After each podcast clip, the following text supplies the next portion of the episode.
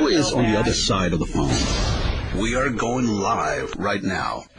Muy bien, estamos aquí en Radio Canal 100 en la 100.1. Cortamos la música porque tenemos ya en línea para nosotros es un privilegio que nos esté acompañando aquí en Radio Canal 100 el ministro del Interior Euclides Acevedo. Ministro, buen día, gracias por estar en la 100.1. Le saludo a Chiche. ¿Qué tal? ¿Cómo te va, Chiche? No, el privilegiado soy yo. Eh, una, una estrella de la comunicación eh, a un peón del Estado le haga caso. No, no, no, por favor.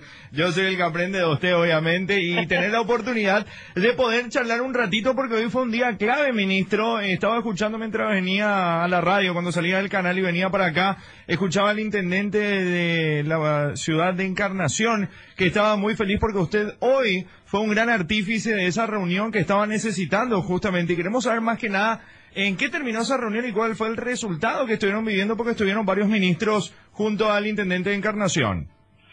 Bueno, esta es una convocatoria que ha hecho el Ministerio a través de la Dirección de Migraciones. Eh, nuestra directora de Migraciones estuvo con su par de la Argentina en Buenos Aires y le hemos convocado a los gobernadores de Presidente Ayes de Embucú e Itapúa, le hace eh, departamentos fronterizos con la Argentina y a los intendentes correspondientes para informarles de la gestión hecha por nuestra directora, siguiendo la línea de la Cancillería de buscar la apertura de nuestra frontera.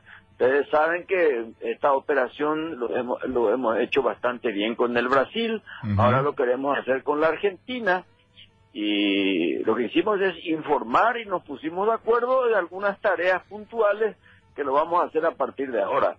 Fue una reunión provechosa porque fue ilustrativa, comprometedora y bueno, estuvieron las primeras espadas del gabinete como el ministro de Salud y el canciller porque lo que queremos es que las fronteras cuando se abran se combine la política sanitaria con la política económica, que obviamente hoy día se ha demostrado que combinados se puede tener resultados fantásticos. Claro que sí, así como también lo han hecho con la frontera en Brasil, ahora es una oportunidad también que están pidiendo muchos encarnaciones y la gente de Itapúa específicamente.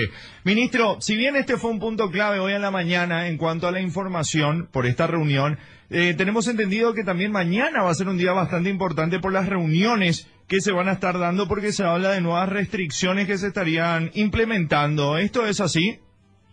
Eh, con eh, restricciones en dónde? Con respecto a la situación de la cuarentena a nivel nacional.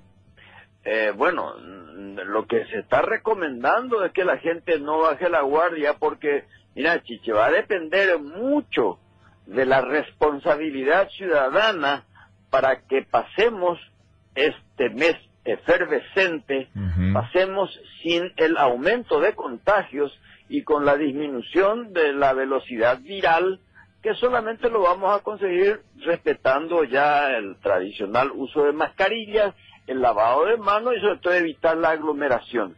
Entonces nosotros vamos a tratar de no restringir, pero ser un poco más constantes y tenaces en la recomendación.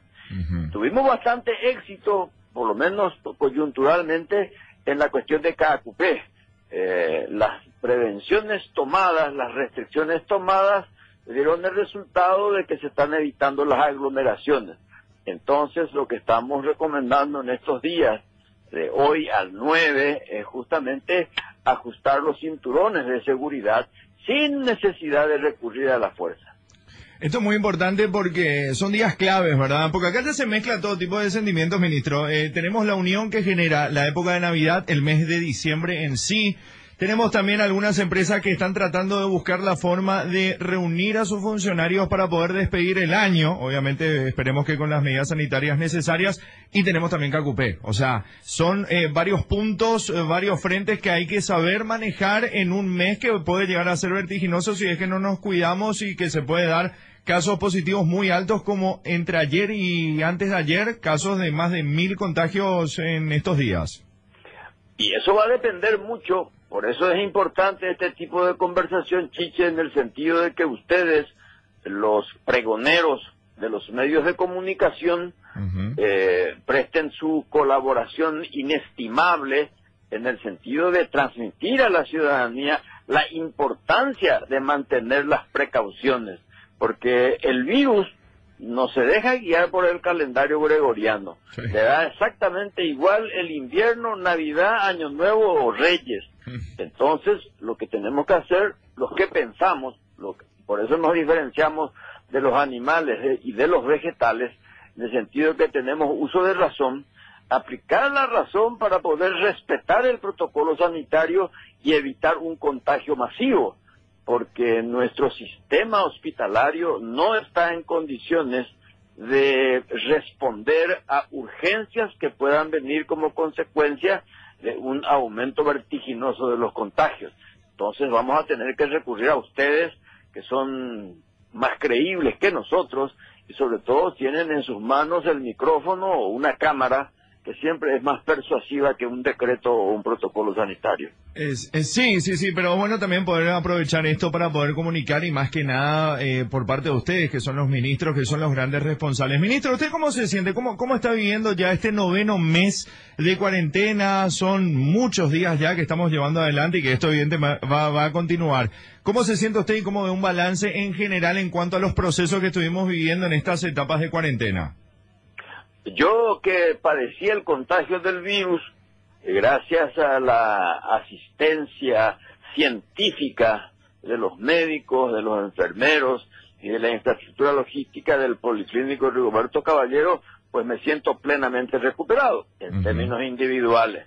Ahora, en términos de ciudadanía, tenemos que entender que este es un año que no fue previsto por nosotros ni por nadie en el mundo, por eso ha tenido como consecuencia la recesión económica, eh, probablemente algunos desequilibrios de orden psicológico como consecuencia del encierro, y vamos a tener como principal desafío, además de mantenernos cuidadosos ante la salud, el desafío de la recuperación económica por la vía de una política de empleo eh, mm, pragmática y por sobre todas las cosas estimular la inversión para la producción. Finalmente, Chiche, vos sabés que el aparato productivo es el elemento decisivo para el desarrollo. Y nadie apuesta a la prosperidad si no apuesta al desarrollo. En, en, términos de uniones entre ministerios, ¿qué tal está el trabajo coordinado? Eh, ¿No hay ningún tipo de discrepancia? ¿Están todos unidos tirando el carro hacia el mismo lugar? Y, tipo, dependiendo, evidentemente, ministro, de lo que ocurre en la cartera de salud, ¿verdad? Claro, no, yo soy un disciplinado, un soldado de la política de salud pública del Estado. Esa es mi responsabilidad. Entonces tengo un contacto permanente con la Dirección de Epidemiología del Ministerio de Salud, obviamente con el Ministro de Salud, que es el que comanda la política sanitaria. Y nosotros aquí en el Ministerio del Interior lo que nos encargamos es de que ese, esa política sanitaria se aplique de la manera más completa y eficiente posible.